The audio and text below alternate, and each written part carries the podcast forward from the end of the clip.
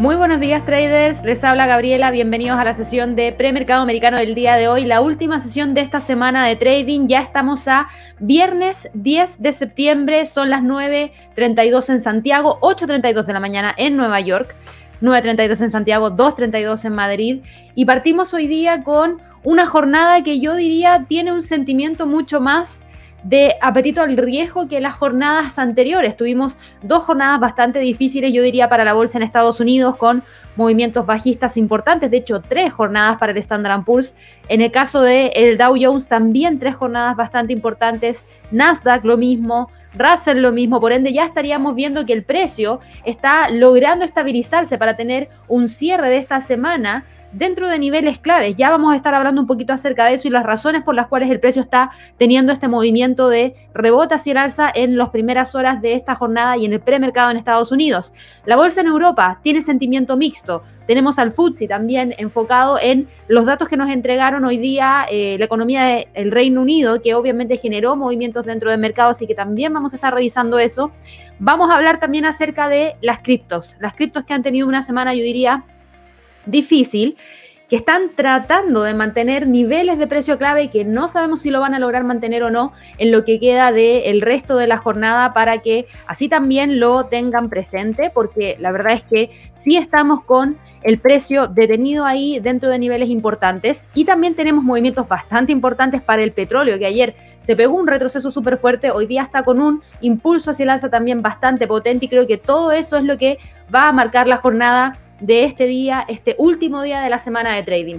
Así que antes de partir, los quiero dejar a todos súper invitados a que puedan suscribirse a nuestro canal de YouTube de inversiones y trading. Recuerden darle clic a la campanita de notificaciones y regálenos un me gusta para que así nosotros podamos seguir creciendo. La verdad es que ayer tuvimos muchos me gusta en el video, así que muchas gracias por eh, entregarnos ese like. La verdad es que eh, fue bastante positivo el día de ayer y creo que para cerrar esta jornada de trading y esta semana, eh, el hecho de que sigamos creciendo nos da mucha alegría tanto a mí como al equipo, como a Javier, como a Eduardo, que también lo han conocido ya en nuestras sesiones anteriores. Ya estamos eh, llegando prácticamente al final de este año. El próximo año vamos a tener nuevamente nuestro aniversario. Se vienen grandes cosas en cuanto a anuncios que vamos a estar realizando para los próximos las próximas semanas, los próximos meses, así que estén muy atentos, no se pierdan la información que les entregamos día a día a través del canal, así que suscríbanse, denle clic a la campanita y regálenos un like. Ahora sí, vámonos de inmediato con lo que ha estado pasando dentro del mercado y recuerden, si quieren enviarnos todas sus preguntas, vayan haciéndolo a través del chat que debería estar habilitado para que así de esa manera nos puedan ir haciendo llegar todas las consultas que tengan y eh, obviamente podamos ir respondiendo las preguntas ya un poquito más avanzado a eh, lo que revisamos día a día dentro del mercado. Así que voy rápidamente con lo que quería partir. Europa. Hoy día voy a partir por Europa porque creo que dentro de las cosas más destacadas fue el calendario económico hoy día, específicamente para el Reino Unido. Porque si ustedes se fijan, tuvimos información proveniente desde el Reino Unido en relación a qué? En relación a Producto Interno Bruto en relación a producción manufacturera, en relación a balanza comercial, que son una gran cantidad de datos que se van a dar a conocer y que obviamente eh, podría generar mucho, mucho movimiento dentro del mercado. Em, vamos a ir a revisar de inmediato lo siguiente. Vámonos a qué es lo que pasó con el FTSE y qué es lo que pasó con la libra esterlina. Si ustedes se fijan, el FTSE se pegó un salto de más de 0,68%. El precio pasó desde los 7.000 puntos, que fue el nivel que respetó durante la jornada de trading del día de ayer, a buscar los 7.060. ¿Qué tan buenos fueron los datos? ¿Fueron buenos? ¿Fueron malos? ¿Qué es lo que pasó? Fíjense en lo siguiente, Producto Interno Bruto en términos mensuales yo diría que fue pésimo porque cayó desde un 1 a un 0,1% y el Producto Interno Bruto anual también mostró una caída bastante importante desde 22,2 a 7,5%, lo que demuestra que claramente tuvimos este impacto de la variante Delta en la economía del Reino Unido que finalmente terminó restándole el ritmo de crecimiento que estaba trayendo eh, ritmo de recuperación económica que estaba trayendo el país. Así que creo que no fue un buen dato. A pesar de eso, sí vimos que, por ejemplo, la actividad industrial logró superar la expectativa del mercado quedando en un 3,8%. Conocimos que la producción manufacturera cayó desde 0,2% a 0%. Si miramos eh, el Producto Interno Bruto mensual a tres meses y la evolución a tres meses quedó en un 3,6%. Son datos más negativos que positivos. Si bien aquí tenemos dos datos marcados en verde, fíjense que igual era una caída de actividad industrial desde 8,3% a 3,8%, es bastante. Pero en términos mensuales sí que logró repuntar desde menos 0,7% a un 1,2%, así que ahí hubo un poquito de calma. El mercado no se está moviendo a raíz de estas cifras, porque insisto, si miramos estas cifras, incluso la producción de la industria de la construcción mostró un fuerte retroceso desde un 30% a un 8,6%. Si fuera solo por estos datos, deberíamos tener al FTSE con un retroceso importante dentro de la jornada de trading del día de hoy, porque no son buenos datos. Sin embargo, el precio se está moviendo hacia el alza 0,67% a pesar de lo mismo. Y esto tiene una sola explicación y que tiene que ver mucho con el sentimiento que hay hoy día dentro del mercado en general. ¿Por qué? Porque nosotros eh, hemos conocido durante la jornada de trading del día de hoy que hay ciertas señales de relajación de las tensiones entre Estados Unidos y China que también se sumaron a los recientes datos que apaciguaron los temores de una desaceleración de la recuperación económica. Hoy día se dio a conocer que ya el presidente estadounidense Joe Biden tuvo una llamada telefónica con el líder chino Xi Jinping y sus primeras conversaciones eh, por primera vez en siete meses. Y esto fue una señal positiva que podría traer de cierta moda, de cierto modo, perdón, un descongelamiento entre los lazos que hay entre las dos naciones y que nos ha llevado a ver grandes movimientos tanto dentro de la bolsa en China como la bolsa en Estados Unidos. Así que creo que por ahí tendríamos algo bastante importante que continuar monitoreando. Si ustedes se fijan, el precio rebotó y esto tiene que ver con todo el sentimiento que hay dentro del mercado porque no solamente vimos esta alza dentro del FTSE, insisto, tuvimos datos también para Europa, pero fíjense cómo el Eurostox también se ve empujado hacia el alza a raíz de esto. Fíjense cómo el Nikkei también terminó incluso rompiendo los 30.200, que era un nivel que teníamos marcado acá, iba en búsqueda de los máximos históricos que probablemente la próxima semana podría tratar de alcanzar si es que logra mantener ese sentimiento que está demostrando y que demostró, perdón, durante la jornada de trading del día de hoy. Yendo hacia el Eurostox, el Eurostox avanza, claro que sí, 0,76% y eso nos vuelve a dejar dentro de la zona de congestión que teníamos entre los 4.170 y los 4.240. El precio ayer había generado la ruptura, tocó la media móvil de 50, logró respetarla y rápidamente el precio logró quedar nuevamente dentro de esa zona. Así que podríamos decir que en el caso del Eurostock, siendo ya las 2.40 de la tarde en Madrid, probablemente termine cerrando dentro de la misma zona que veníamos monitoreando y la caída del día de ayer sería considerada solamente como una falsa ruptura de esta zona de congestión. Por ende, se mantendrían vigentes los 4.170, 4.240. El DAX, por otro lado, también está recuperando terreno perdido y ya sube más de 0,73% y cotiza en 15.684. A diferencia del Eurostox, no está ingresando a la zona de congestión, pero está tratando de quedar lo más cerca posible de ella. Tuvimos datos para Alemania, sí, tuvimos cifras de inflación para Alemania, que estuvieron completamente en línea con lo que el mercado esperaba y al estar en línea con lo que el mercado esperaba, prácticamente no generaron movimiento dentro del mercado. ¿Por qué? Porque esa noticia ya estaba descontada. El mercado ya esperaba un 3,9% en términos anuales de inflación y un 0% en términos mensuales. Por ende, al publicarse la misma cifra, no hay sorpresa y no impacta mucho al movimiento del instrumento. Si miramos otros datos, fíjense la actividad industrial de Francia, sí que mostró una caída mayor de lo que el mercado esperaba, de 0,6% a 0,3%. La actividad industrial de España sí mostró una caída muy fuerte, mucho más de lo que el mercado esperaba y esto sí que preocupa porque la de Francia, si bien fue por debajo de lo que el mercado esperaba, está cerquita, 0,4%, 0,3% es más o menos lo mismo.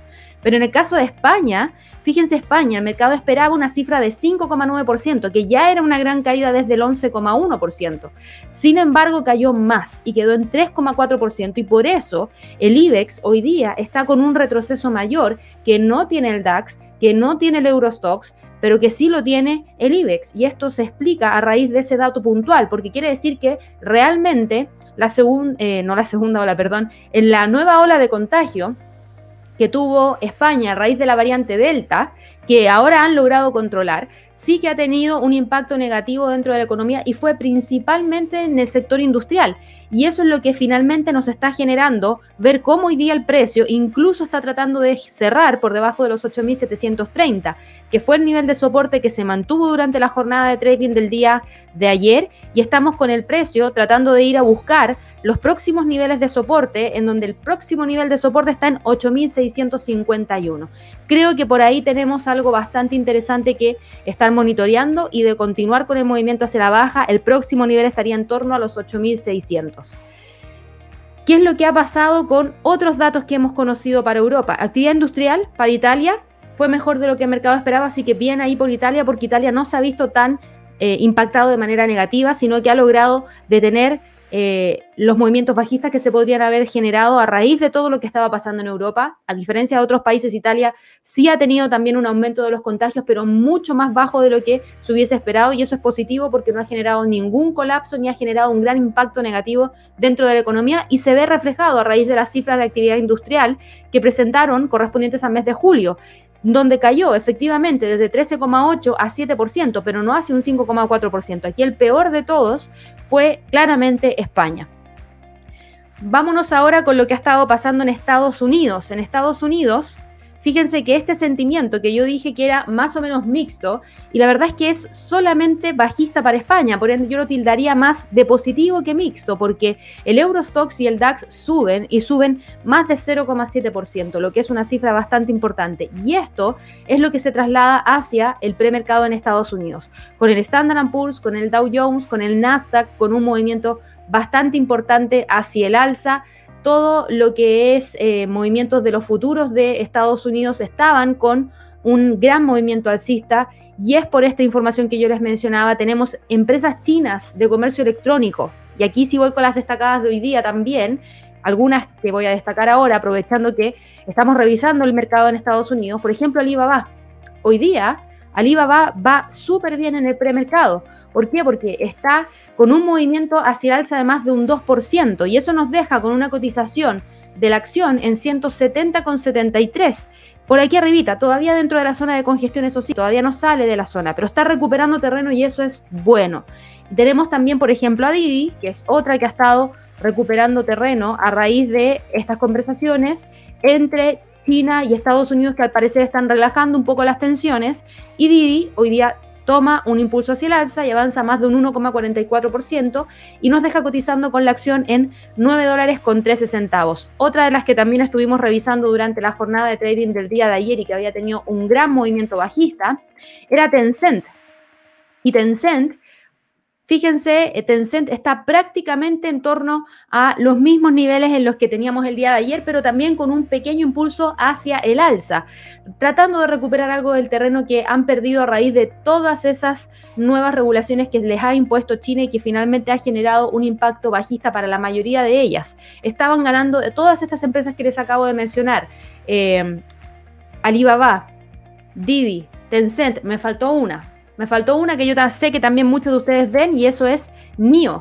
NIO también se había visto negativamente impactada y hoy día en el premercado, NIO también está con un movimiento alcista de más de un 1,12% y eso deja la cotización de la acción en 38 dólares con 88 centavos. Eso es todavía dentro de esta zona, pero tomando ventaja del impulso que están presentando todas estas compañías y hace que finalmente oscilen entre un 0,6% y un 2,7% de movimiento alcista. También tuvimos movimientos bastante importantes por parte de otras empresas, como por ejemplo Chevron Corporation, que durante la jornada de trading del día de ayer estaban con un gran movimiento bajista. De hecho, cerraron a la baja las acciones de Chevron con un retroceso de 0,4%. Y si vamos a mirar hoy día el movimiento de premercado, hoy día la acción sube más de un 1,04% y nos deja cotizando 97 dólares por acción. Y si vamos a mirar, por ejemplo, a ExxonMobil, ExxonMobil también está recuperando el terreno que perdió durante la jornada de trading del día de ayer. Ayer finalmente terminó con una pequeña alza de 0,07% y hoy día logra impulsarse más de un 1,48% y eso nos deja con la cotización de la acción en 54 dólares con 89 centavos, metidos aquí dentro de esta zona, pero recuperando terreno. ¿A partir de qué?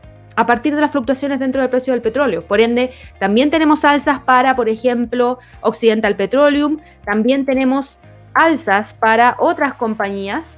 Eh, por ejemplo, tenemos a eh, Schlumberger que ha tenido movimientos interesantes y hoy día también sube más de un 1,47%. Tenemos a varias empresas ligadas al sector de la energía, en donde tienen mucha exposición respecto a la variación del precio del petróleo, que hoy día, gracias al alza que está presentando el precio del petróleo, toman ventaja y recuperan parte del terreno perdido del día de ayer.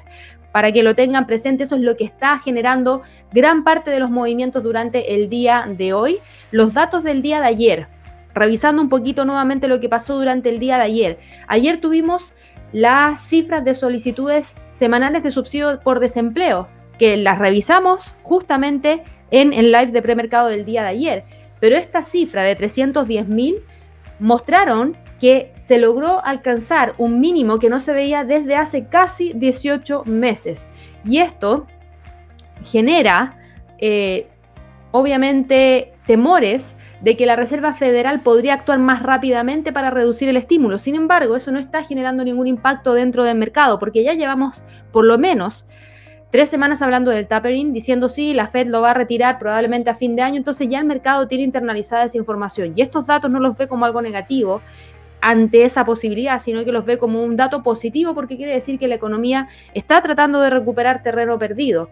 Eh, ayer también hablábamos de el hecho de que todavía había más de 8 millones de gente desempleada en Estados Unidos, pero más de 10 millones de ofertas de empleo que no se han llenado. Entonces ahí también nos generaba un poquito de preocupación el tema del mercado laboral en el país, porque hay algo extra que no estamos viendo y que genera que la gente no esté ocupando esos puestos de trabajo que hoy en día están libres. Eh, los futuros tanto de el Standard Poor's como el Dow Jones, el Nasdaq, etcétera, todos estaban apuntando a una apertura alcista y de hecho, a través del contrato por diferencia de todos estos índices se ve que efectivamente hay mayor sentimiento hacia el alza.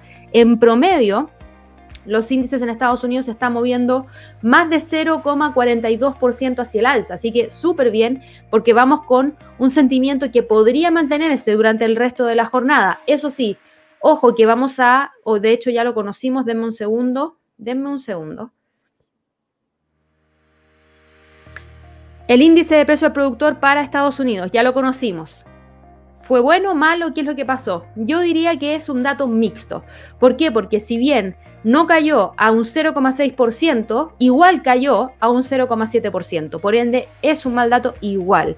Eh, ahora, yo creo que en cierta medida no es tan mal dato porque esta es la cifra mensual, pero fíjense en la cifra anual.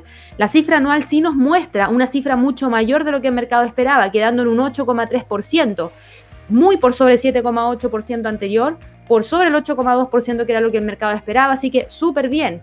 Y en cuanto al índice de precio productor subyacente, la cifra en términos mensuales, claro que cayó, pero no al 0,5%, sino que al 0,6%, por ende la caída es menor de lo que el mercado esperaba también yo consideraría que es un dato positivo y además el índice de precio al productor en términos subyacentes y en términos anuales finalmente terminó quedando en 6,7%. Si vamos a revisar el resto de los instrumentos, fíjense que ya no tenemos más fundamentales, nos quedan datos que son, yo diría, de bajo impacto para Estados Unidos y eso obviamente que podría ayudar a que este sentimiento que trae el mercado ahora, antes de que abra la bolsa a las 9.30 hora de Nueva York, se mantenga tras la apertura. En este momento tenemos al Standard Poor's subiendo 0,44% y cotizando en 4.512. ¿Qué significa eso? Que está tratando de reingresar a esta misma zona que traíamos durante las últimas, la semana pasada y esta semana. Solamente el día de ayer el precio logró generar la ruptura rápidamente vuelve a reingresar y se queda metido aquí dentro de esta zona, entre los 4.550 y el siguiente nivel que está aquí en los 4.508. En el caso de el Dow Jones, el Dow Jones lamentablemente todavía sigue alejado de la zona de congestión que veníamos monitoreando. Hoy día tuvo el movimiento alcista, sí, llegó a los 35.089, que es donde converge un soporte 2 semanal, una media móvil de 50 y la parte inferior de nuestra zona de congestión y ahí el precio logró respetar la resistencia. Y si se fijan ahora, No se ve en este momento que el precio vaya a lograr cerrar por sobre ese nivel, pero insisto, es precio de premercado.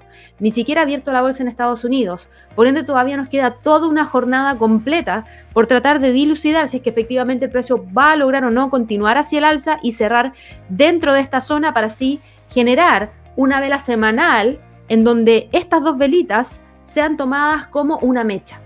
Y eso podría significar un falso rompimiento en términos semanales, que es algo que vamos a tener que estar evaluando.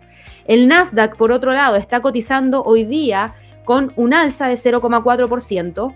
Fíjense cómo el Nasdaq ha sido el único índice que logró mantenerse dentro de la zona entre los 15.560 y los 15.700. Logró ayer mantenerse dentro de estos niveles a pesar de haber quebrado los 15.580, que es un 38.2% de una expansión de Fibonacci. Así que creo que en términos de condición de mercado, la condición de mercado se mantiene y se mantiene bastante bien. De continuar con el impulso alcista, el precio podría tratar de ir a buscar el próximo nivel y el próximo nivel estaría en torno a los 15.700.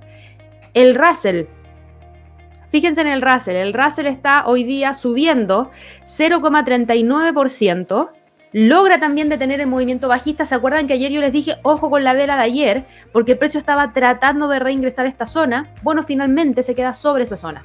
Se queda sobre esa zona, se queda sobre los 2.248, está tratando de rebotar hacia el alza y tratando de cerrar incluso sobre el soporte 1 semanal, sobre los 2.259, 2.260, así que sería bastante interesante ver que efectivamente logre eso, porque desde ese punto, luego ya la próxima semana, el precio va a estar monitoreando esta línea de tendencia bajista para tratar de generar la ruptura y así continuar subiendo, continuar buscando los 2280, 2300, 2310 en extensión. ¿Tenemos movimientos importantes en otras acciones? Claro que sí. Siempre hablamos de algunas acciones destacadas. Yo les mencioné cómo estaban operando específicamente las acciones en el premercado ligadas al sector de la energía y ligadas al sector de valores tecnológicos en China específicamente. Pero también tenemos a los pesos pesados como Apple, como Microsoft, como Alphabet, como Amazon, que estaban con un movimiento alcista hoy día alrededor de 0,4% para cada uno de ellos. Y eh, creo que hay algunas destacadas también que vamos a estar revisando un poquito más adelante para que así nos enfoquemos un poco en cómo están aperturando ya a las 9.30 de la mañana hora de Nueva York. Así que estén muy atentos porque ya vamos a estar revisando un par de acciones destacadas para esta jornada. Hay harto de qué hablar hoy día todavía. ¿Por qué? Porque hay mucha información eh, que que se sigue revisando. ¿Por qué? Porque, por ejemplo, ayer, ayer tuvimos a toda la comunidad empresarial de Estados Unidos que está evaluando el nuevo mandato de vacunación presentado por la administración de Biden el día de ayer en la noche. Y esto es nuevito. Por ende, esto genera impacto dentro del mercado. ¿Y cuál es el nuevo mandato? Las amplias normas les van a exigir que los empleadores privados con más de 100 trabajadores obliguen a su personal a vacunarse o a someterse a pruebas semanales para tratar de identificar si están portando el virus sí o no, si están contagiados sí o no. Y esto afecta a unos 80 millones de estadounidenses. Y también se les va a exigir a los trabajadores de la administración y de la sanidad, que son otros 17 millones de personas que se vacunen sin opción de optar por las pruebas periódicas. Va a ser 100% obligatorio. ¿Por qué? Porque hay un gran aumento de los casos de la variante Delta que está disparando la preocupación por la pandemia y que podría impactar directamente en la recuperación económica de Estados Unidos. Recuerden que yo les mencionaba ayer, Estados Unidos es muy grande en términos de cantidad de personas que viven en el país y hay muchos movimientos que no son pro vacuna. Y eso es lo que está afectando y por eso a Estados Unidos le está pegando tan duro la variante Delta. ¿Por qué? Porque no tienen una gran cantidad de la población vacunada. Y eso es lo que finalmente lleva a que Joe Biden tome estas medidas tan drásticas y que prácticamente obligue a que las personas se vacunen, porque someterse a una prueba de PCR todas las semanas, la verdad es que va a ser bastante molestoso y mucha gente va a terminar, terminar perdón, cediendo. ¿Por qué? Porque finalmente eso produce problemas, produce problemas también eh, nasales y obviamente eso también no es positivo, así que es una cosa por otra. La base legal de esta orden depende de la Administración de Seguridad y Salud Ocupacional, que es más conocida como la OSHA, que tiene la autoridad para hacer cumplir las normas que afectan el bienestar de los trabajadores y se esperan bastantes desafíos legales en realidad tras este anuncio. Em, creo que la olla todavía está desarrollando la normativa de emergencia y hay algunos funcionarios que dicen que los empresarios podrían enfrentarse a multas de casi 14 mil dólares por infracción.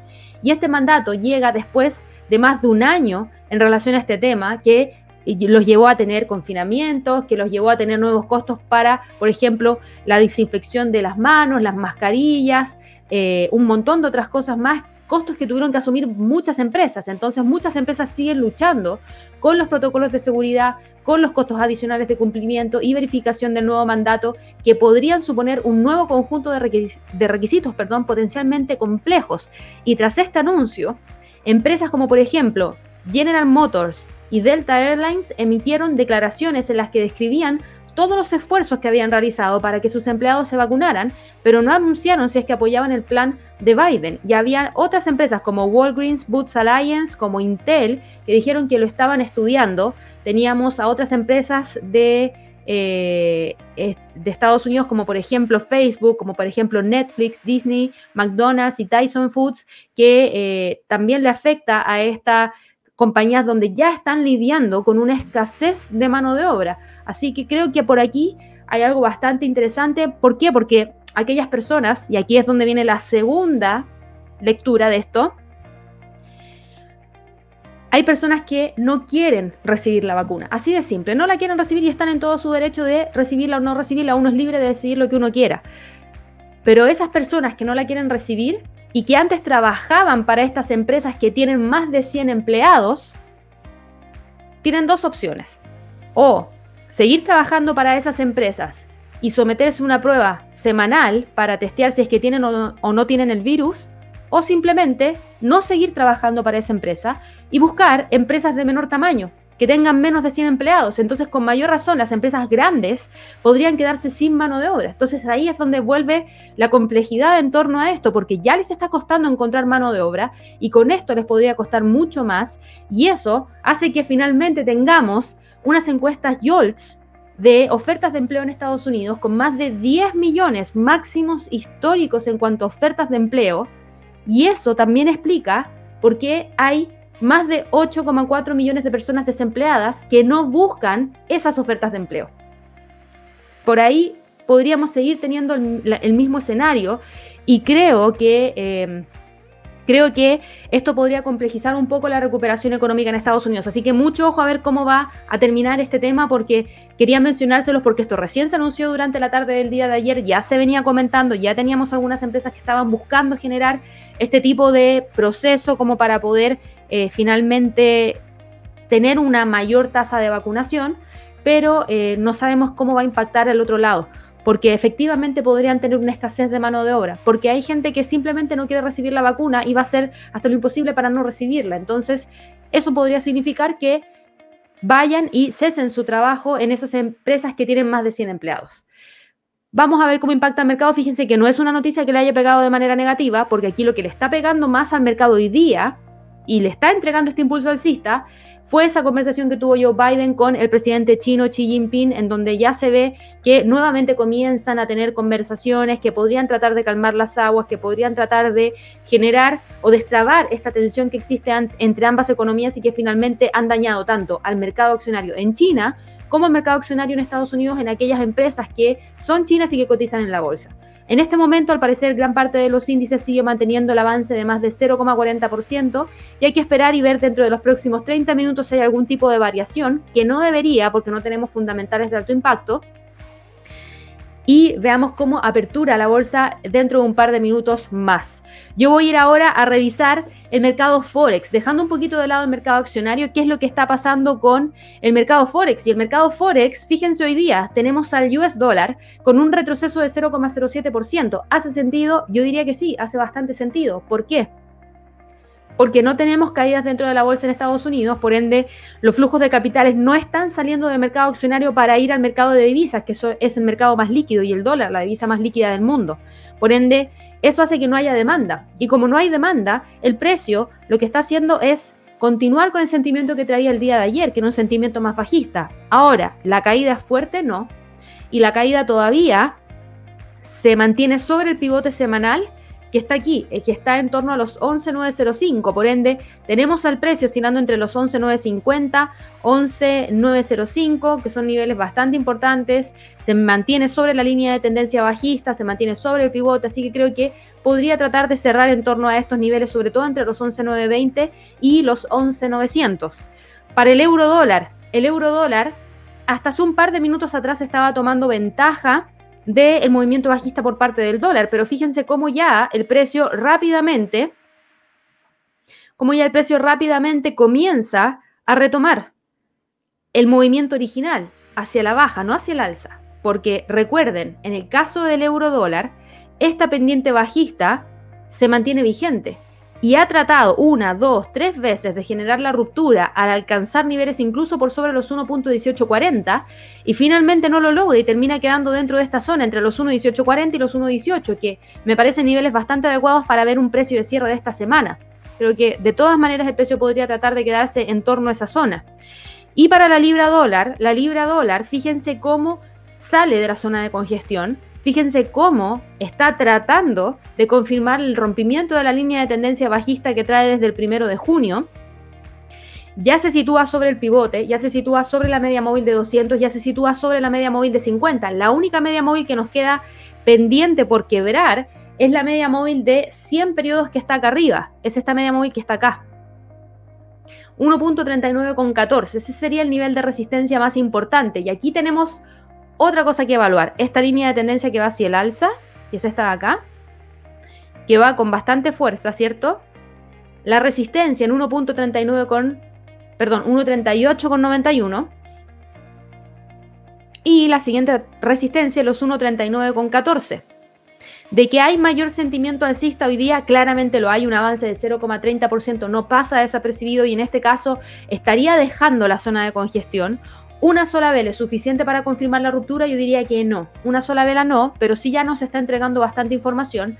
Y de continuar con el alza, podría buscar la ruptura de los 1.38,91, podría tratar de ir a buscar el próximo nivel en los 1.39,14 y desde ahí tratar de ir a buscar el próximo nivel que está acá arriba, en los 1.39,80, que es este nivel que está acá.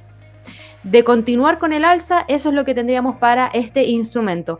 Creo que por la volatilidad que se espera para el resto de la jornada, no se ve tan factible ver la ruptura de los 1.38,91, pero vamos a tener que estar muy pendientes a ver si es que hay algún tipo de variación mayor por parte de eh, los movimientos que vayamos a tener tras la apertura de la bolsa en Estados Unidos. El dólar frente al yen. Fíjense cómo el dólar frente al yen sigue manteniéndose dentro de esta zona, pero aquí ya sí voy a actualizar algo.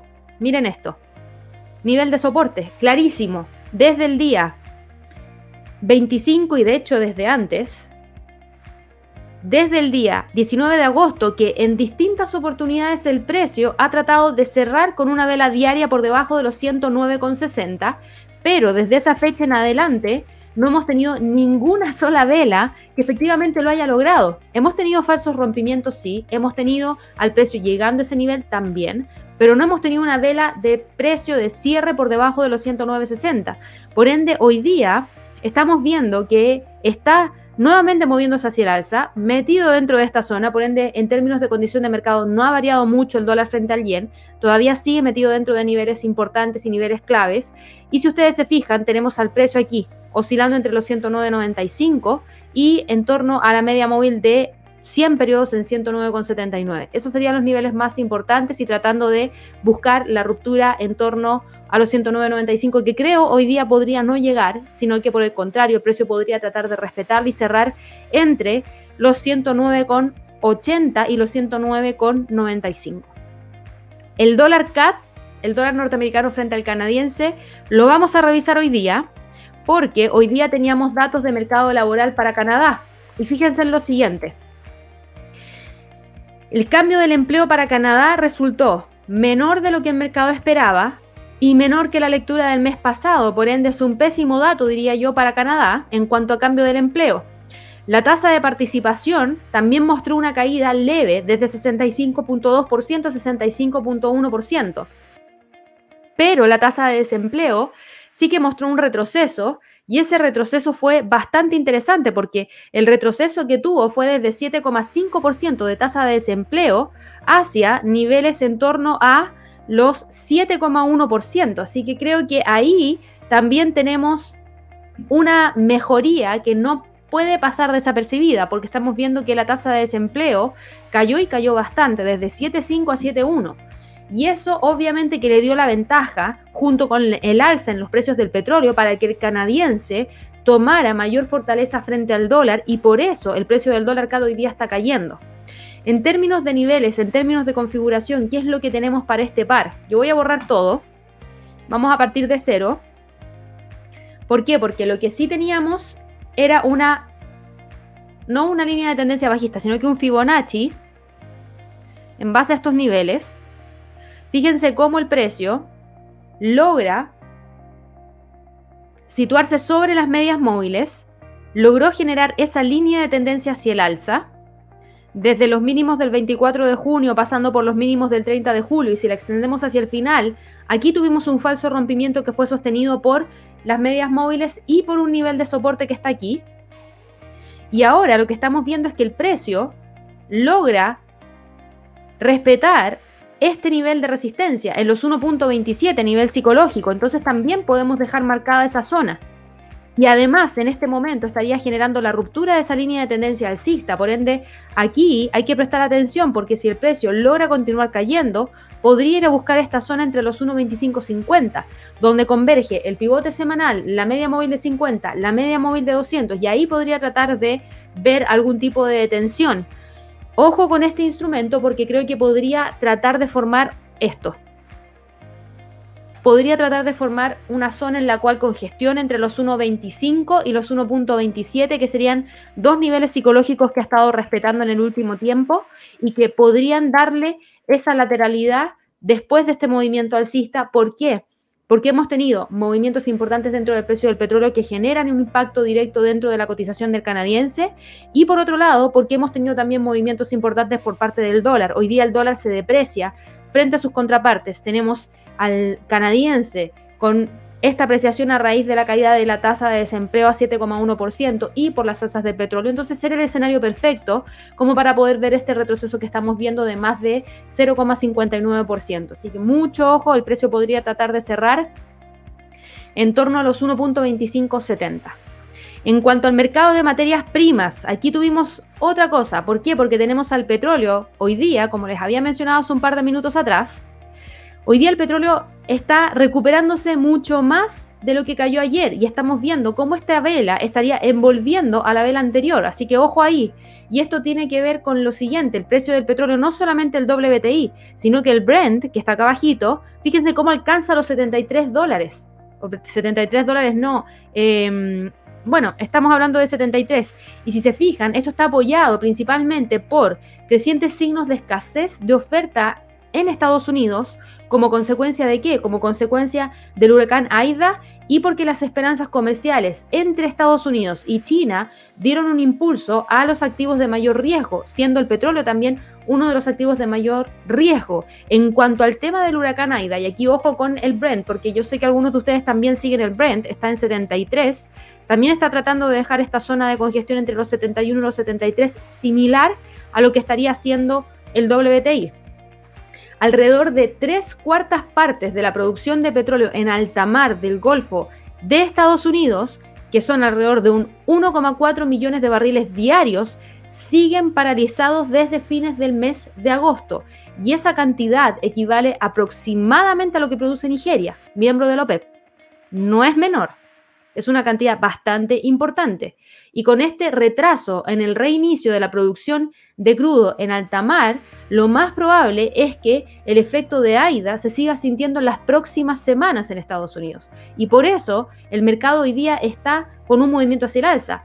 Eh, además de eso, tenemos esta llamada entre Xi Jinping y Biden que suscitó la esperanza de unas relaciones más cálidas y un mayor comercio a nivel mundial, lo que también generaría mayor demanda de petróleo. Y eso también generó un impulso hacia el alza. Además, ayer los datos de los inventarios de la Agencia Internacional de Energía mostraron que eh, habíamos tenido eh, una cifra, y de hecho vamos a verla de inmediato para no entregarles una cifra equivocada, los datos de la Agencia Internacional de Energía mostraron que los inventarios de crudo cayeron en 1.529.000 y fíjense lo que cayeron los inventarios de gasolina en 7.215.000.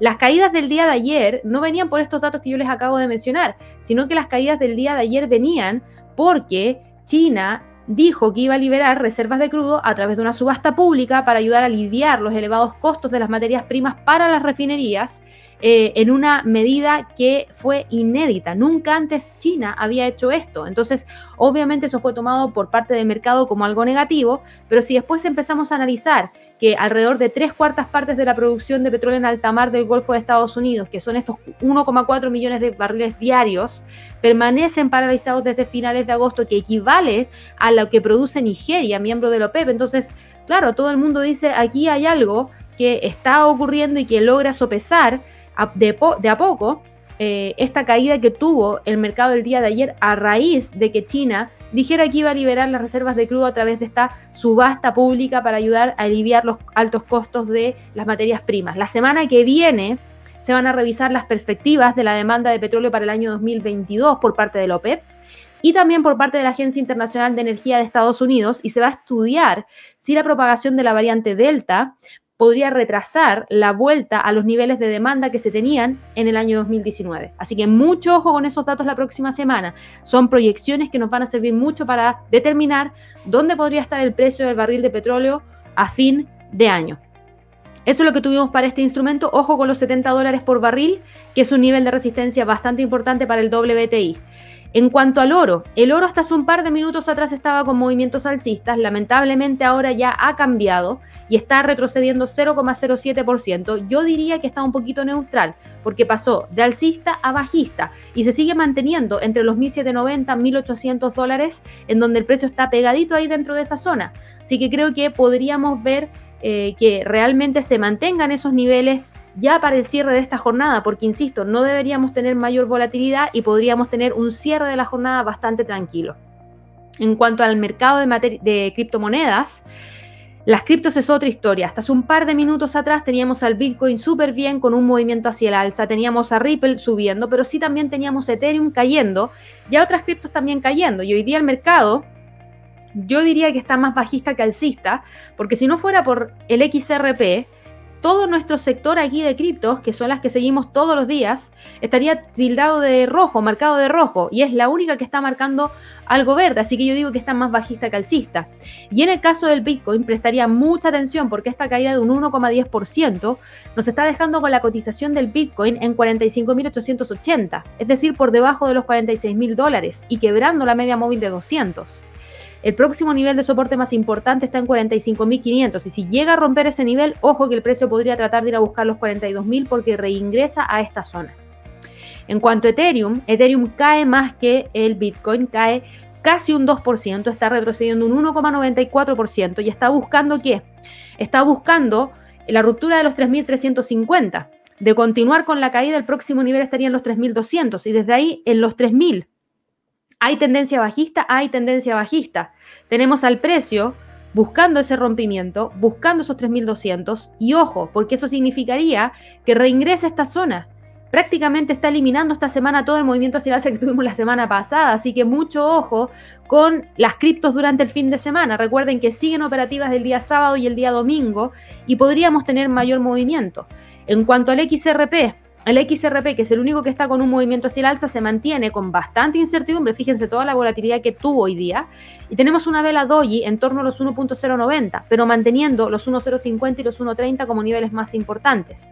Binance frente al dólar está hoy día con un retroceso de 2,39% y a punto de romper los 410. Por ende, desde ahí, rápidamente, si continúa con el retroceso, tenemos el próximo soporte en 397,35. Y en el caso de Cardano, Cardano también está retrocediendo 2,65%. No logró generar la ruptura de los 2.54, por ende el precio quedó prácticamente en la parte inferior de esta zona, quedó prácticamente en la parte inferior de esta zona y de continuar con la caída, el próximo nivel estaría en los 2.21. Ahí es donde tendríamos el próximo nivel para Cardano, porque hoy día está cayendo y está buscando el próximo nivel en los 2.40. Dogecoin está también con un retroceso, esta está mucho más bajista, yo les había mencionado que solamente tiene la media móvil de 200 que le entrega un sesgo hacia el alza, todo el resto está marcando sesgo bajista, así que ojo con Dogecoin porque se está desinflando y tenemos al precio buscando la ruptura de los 0.24. Lo va a lograr yo creo que hoy día, si la volatilidad se mantiene exactamente igual a como la estamos viendo ahora, probablemente mantenga ese nivel. Solamente una ruptura de esa zona nos llevaría hacia los 0.23 y desde ahí hacia los 0.22, pero si no se da, yo creo que el precio podría sin ningún problema tratar de quedarse aquí dentro de estos niveles. Y Litecoin está con un retroceso de 0,85%. Y eso es un retroceso bastante importante en donde tenemos al precio eh, pegadito aquí, ¿Eso qué significa? Eso significa que hoy día no va a buscar probablemente la ruptura de esta zona de congestión y se mantenga probablemente entre los 175 y los 190 dólares por Litecoin. Eso se ve como algo que podría estar ocurriendo. Para aquellas personas que recién están aprendiendo acerca de las cripto, les quiero contar que tenemos un curso express que es gratuito para aprender un poquito más acerca de las criptomonedas, entender un poquito qué es lo que es el blockchain, entender un poquito cómo se minan criptos. Así que los dejo súper invitados para que puedan ir a revisar este curso express de criptomonedas que es gratuito, para que de esa manera puedan participar y puedan obviamente conocer un poquito más al respecto. Yo sé que eh, no muchos de ustedes conocen eh, este mercado en particular y si ustedes se fijan, vayan a revisar aquí el enlace que les voy a compartir a través del chat. Para todas aquellas personas que quieran aprender más de trading en particular, revisen nuestro sitio web. En la sección de cursos tienen todos estos cursos de trading para aprender. Y vamos a seguir incorporando cada vez más cursos. Ya tenemos también un curso de ETF, ahí está el curso de ETF, perdón, que es uno de los últimos que hemos añadido.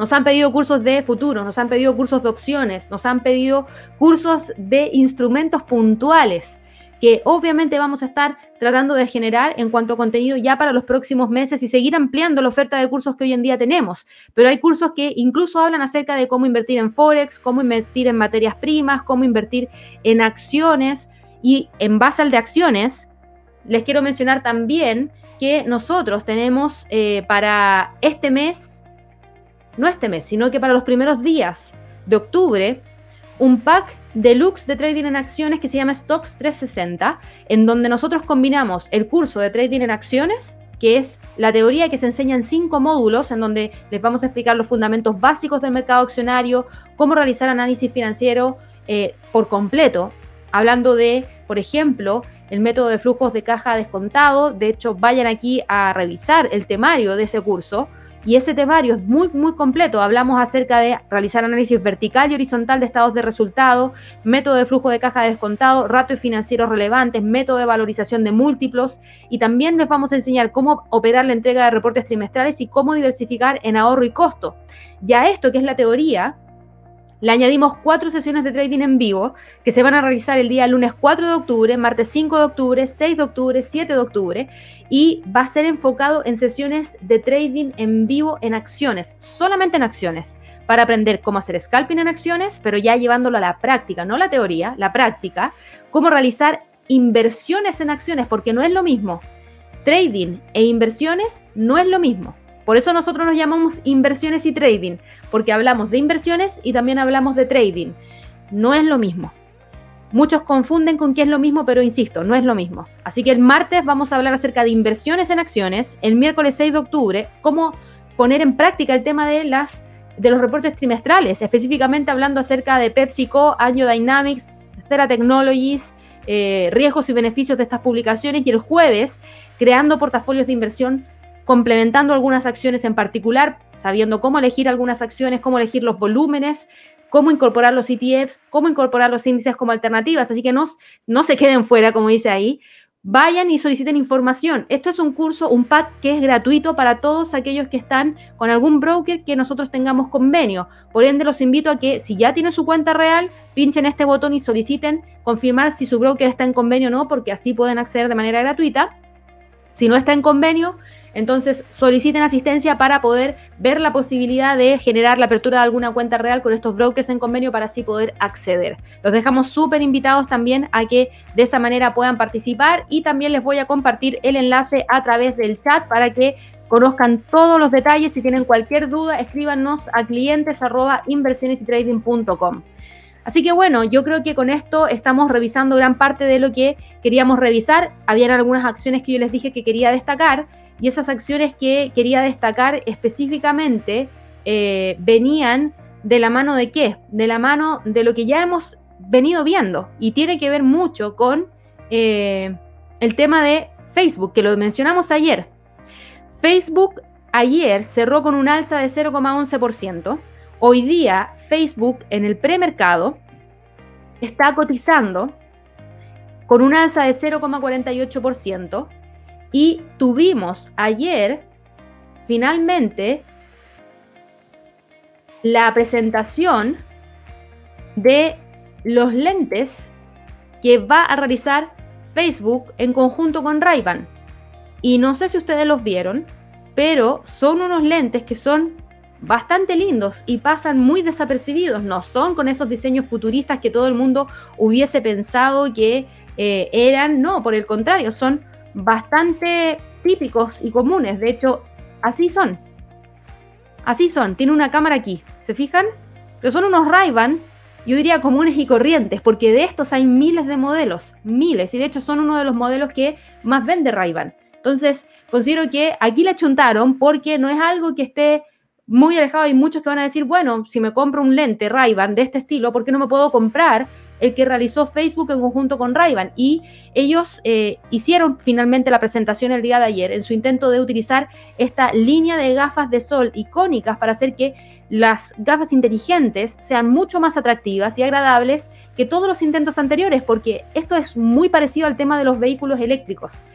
Cuando yo personalmente les decía, los autos eléctricos que salieron hace cinco años atrás eran demasiado futuristas, por ende para mí eran feos, ni siquiera los consideraba dentro de una opción de compra porque los encontraba feos. Y las gafas que son muy futuristas, también las encuentro feas y probablemente no, mucha gente no las use porque todo el mundo se va a andar dando cuenta que están usando esas gafas, pero en cambio cuando son cosas así, como los vehículos de Tesla, como los vehículos de NIO que están presentando ahora, como por ejemplo el otro día vi eh, la SUV de Mercedes-Benz eléctrica, también súper linda, que la presentaron hace muy, muy poquito, la semana pasada creo que fue, o hace un par de días atrás. Eso sí que llama la atención. Y esto también llama la atención porque no es algo que esté saliendo fuera de la norma, es algo que tú ya usas, pero que le pusiste inteligencia o algún tipo de característica e-, extra que antes no tenía. Eh, estas gafas pueden sacar fotos, pueden grabar videos, pueden responder a llamadas telefónicas, pueden reproducir música y podcast. Y este es el último, uno de los últimos esfuerzos que ha estado realizando Facebook para borrar los límites que hay entre la realidad virtual y la realidad real de las personas a medida que la empresa se está adentrando mucho más al tema de la realidad virtual. Y eh, aquí es donde eh, en el evento, porque Facebook se burló ayer del gran evento eh, con ray con enlaces a videos de deportes de acción de Mark Zuckerberg, Andrew Bosworth, que es jefe de Facebook de Reality Labs, y estas Wi-Fi Stories, estas, estas gafas ¿Cuánto creen que cuestan? ¿Mil dólares? ¿500 dólares? Valen solo 300 dólares, 299 dólares de hecho. Y están disponibles en 20 estilos y cuentan con una pequeña luz frontal que permite saber cuándo la cámara está grabando. ¿Por qué? Porque aquí también hay un tema de privacidad. Porque uno no puede andar grabando. Por ejemplo, aquí en Chile hay una ley en donde la gente para que la graben tienen que tener un permiso de, ¿cómo se dice? Liberación de, imagen. ¿ya? Eh, entonces, si eso me está grabando todo el tiempo y yo después me doy cuenta que esa persona usó esa imagen para subirla a una red social, yo después podría demandarlo. Porque no liberé mi imagen para que él usara libremente. Entonces aquí es donde Facebook dice, voy a prender la lucecita roja para que la persona sepa que la están grabando con esa lucecita roja. Vamos a ver cómo va a funcionar, pero insisto, no están caros, no son feos, por ende creo que podrían tener una adopción. Creo que alguien podría comprarlos, son 300 dólares, eh, y creo que mucha gente podría comprarlas para probarlas y ver cómo funcionan. no creo que esté tan loco. Hoy día Facebook está con algún movimiento interesante. Facebook hoy día sube 0,76%. Estamos a 4 minutos de la apertura de la bolsa. Está cotizando en 380 dólares con 52 centavos. Sube más de 2 dólares con 52 centavos. Por ende, creo que el anuncio fue favorable. Creo que la forma en la cual están planteando estos, estas gafas tecnológicas es una buena forma de plantearlo. Porque si lo comparamos con los otros intentos que han habido en el pasado, ¿cuáles son los otros intentos que hemos tenido en el pasado? En el pasado hemos tenido, yo creo que todos se acuerdan de eh, los, Google Glass.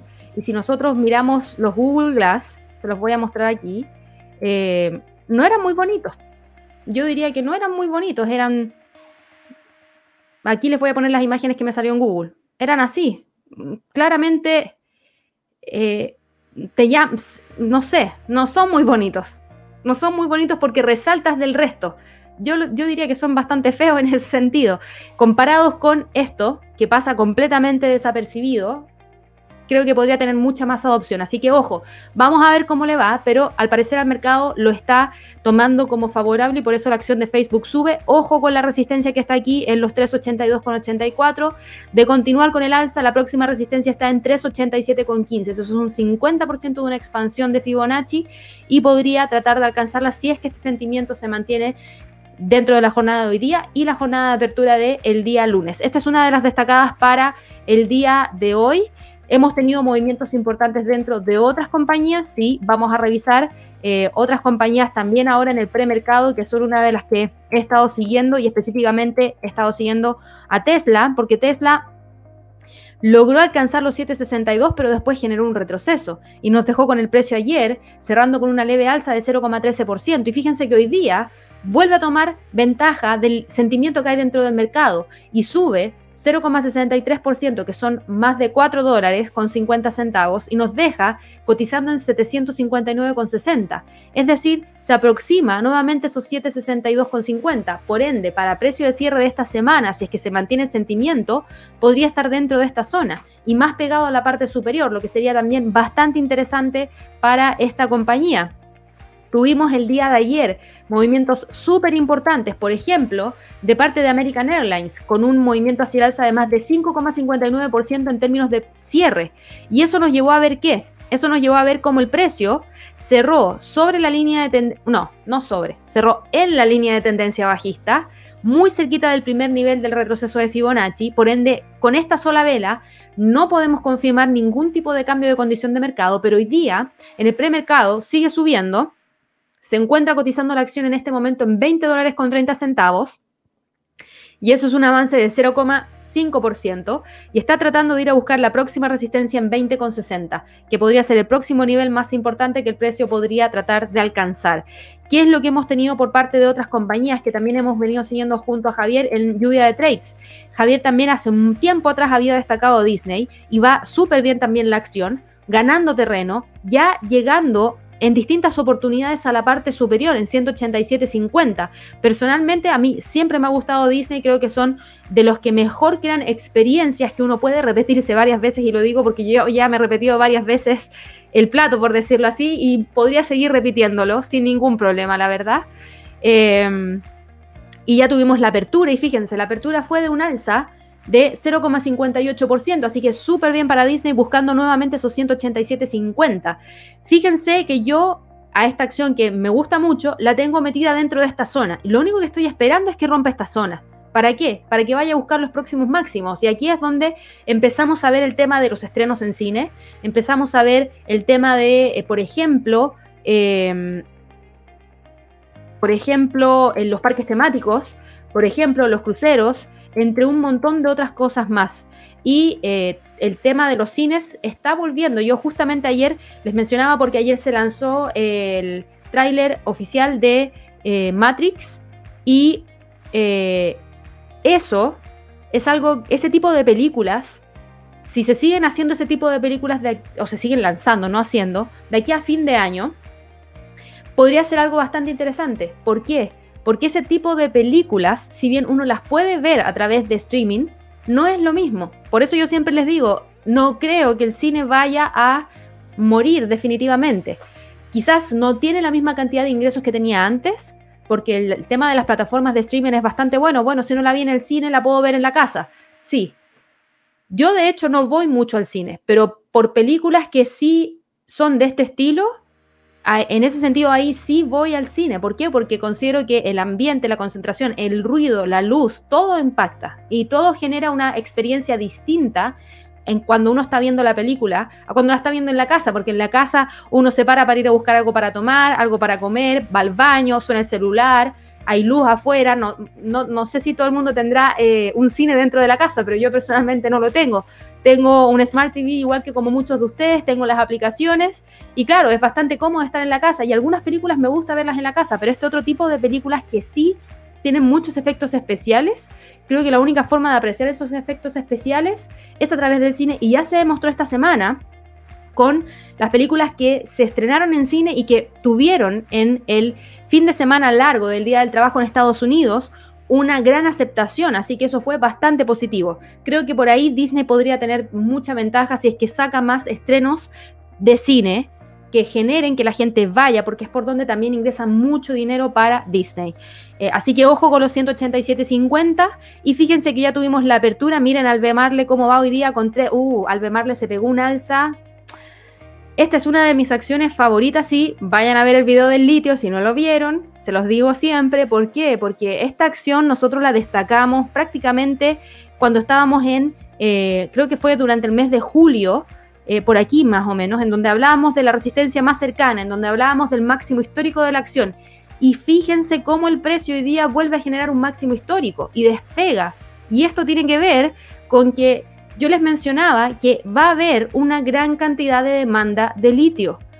¿A raíz de qué? A raíz de que se espera que rápidamente se empiecen a incorporar los vehículos eléctricos y eso va a generar mayor demanda de baterías eh, y eso va a generar mayor demanda de litio. También tenemos el tema del hidrógeno, que sé que lo tengo pendiente y ya se los voy a entregar, pero he estado investigando un poquito más porque es algo nuevo, no hay muchas empresas que nos permitan tener mucha exposición en el hidrógeno por ende, por eso me ha tomado un poco más de tiempo generar ese video, pero se ve, miren el salto que pega hoy día. Dos, o sea, perdón, está con un alza de 3,32%. Ya despegó de esta zona de congestión y está buscando ver si es que hoy día cierra o no sobre los 2,52. Fíjense que el siguiente nivel lo tenemos acá arriba en la resistencia 2 semanal en 2,58,55. La siguiente expansión de Fibonacci está acá arriba en 2,72 y creo que es bastante adecuado volver a trazar una expansión de Fibonacci de más corto plazo en base a los mínimos del 19 de julio, máximos del 10 de agosto, mínimos de mínimos del día 17 de agosto. Y fíjense la resistencia, ¿dónde está? 253,53 muy cerquita de ahí. Así que ojo con esta zona. Ahí el precio podría tratar de detener el impulso alcista. Déjenme ver otra de las favoritas que no la tengo acá y de hecho la voy a añadir porque pensé que la había añadido el otro día y no la añadí. Esta ha sido una de mis favoritas desde que partimos con inversiones y trading. Y eso fue el año pasado. Y el año pasado no costaba, yo diría no nada, pero no costaba lo que cuesta hoy en día. Si ustedes van a mirar Intuitive Surgical, que es una de las favoritas que yo vine mencionando desde que partimos con inversiones y trading, y eso fue marzo del año pasado, digamos que tengo que haber partido con esta acción mirándola más o menos por acá, en mayo del 2020. Fíjense en cuánto cotizaba en mayo, en 500 dólares, es decir, ha tenido un alza de más de 100%. Súper bien Intuitive, súper bien y tiene espacio todavía. Y de hecho, en uno de los lluvia de trades que destacamos, eh, o sea, no que destacamos, que creo que fue el primer lluvia de trades que realizamos, yo volví a destacar Intuitive Surgical y creo que fue más o menos por esta fecha, no lo recuerdo, ahí tengo que ir a revisar cuándo fue el, primer lanzamiento de lluvia de trades, pero el precio ha seguido con el movimiento hacia el alza. Y yo dije que este era un trade de largo plazo. Y el objetivo en ese momento estaba puesto acá arriba, sigue, sigue vigente. Sigue vigente, ¿por qué? Porque la acción sigue teniendo tendencia alcista. Y ahí es donde habían conversaciones en donde algunos me decían, pero es que está en máximo histórico, no debería caer. Y dije, pero ¿por qué? Si es que hay máximos históricos, y el precio sigue teniendo una sólida tendencia hacia el alza y sigue teniendo una sólida proyección alcista y sigue entregando reportes de ganancias trimestrales cada vez mejores. Entonces no veo por dónde la acción vaya a generar una corrección que elimine la tendencia hacia el alza. Eso fue lo que creo que comentamos en ese momento y también tomamos como ejemplo los movimientos hacia el alza de Standard Poor's. cuando había llegado máximos históricos y después de eso el precio lo único que ha hecho es continuar con la tendencia. Entonces ahí viene el dicho del trading, que es si uno está parado frente a una tendencia sólida, entonces hay que seguir la tendencia. Obviamente con gestión de riesgo. Obviamente si el precio rompe niveles importantes hay que salirse. ¿Por qué? Porque ahí está pasando algo. Pero mientras eso no ocurra y la tendencia continúe, yo diría aprovechen la tendencia. Eso es lo que yo diría. Así que ahora está pegadito acá, no está con un gran movimiento hacia el alza, avanza tan solo 0,66%, probablemente hoy día termine cerrando aquí porque siempre después de un gran movimiento y nuevos máximos entra dentro de zonas de congestión, pero cada vez va llegando más cerquita a ese nivel objetivo que todavía no alcanza y espero que alcance porque ahí ese trade sigue abierto y ya me gustaría empezar a cerrarlo. Así que creo que va muy, muy bien. Así que bueno, con eso terminamos la transmisión del premercado del día de hoy. Espero que todos tengan un excelente cierre de semana de trading, que descansen mucho durante el fin de semana. Ya vamos a partir el día lunes con una nueva sesión de premercado americano a las 8.30 hora de Nueva York. A todas aquellas personas que son nuevitas dentro del canal, no se olviden de suscribirse, denle clic a la campanita para recibir las notificaciones y regálenos un like. Y para todas aquellas personas que... Eh, ah, perdón, antes de eso, también compártanos con todos sus amigos, conocidos, a la gente que le gusta el trading, foros de Discord, foros de Reddit, Telegram, grupos de WhatsApp, lo que quieran. Nosotros felices de recibir a toda esa gente que busca información de inversiones y de trading también. Y también para todas aquellas personas que son miembros del canal, les recuerdo, el lunes a las 11 de la mañana, hora de Nueva York, tenemos la sección de lluvia de trades. Recuerden, para este live como es exclusivo para miembros del canal, no llega una notificación a través de YouTube. No la van a recibir porque no la envía. Pero lo que sí nosotros hacemos es que antes de las 11 de la mañana, en la lista de reproducción de zona de miembros, que es exclusiva para miembros del canal, cargamos el enlace para que ustedes puedan participar. Así que cinco minutos antes de las 11, vayan y revisen la lista de reproducción, ahí van a ver el enlace y accedan y de esa manera ya vamos a estar conectados para poder entregar las oportunidades de trading que junto a Javier vamos a estar monitoreando en la semana. Espero que todos tengan una excelente jornada, espero que todos tengan un muy buen fin de semana y nos vemos el lunes. Que esté muy bien. Hasta luego.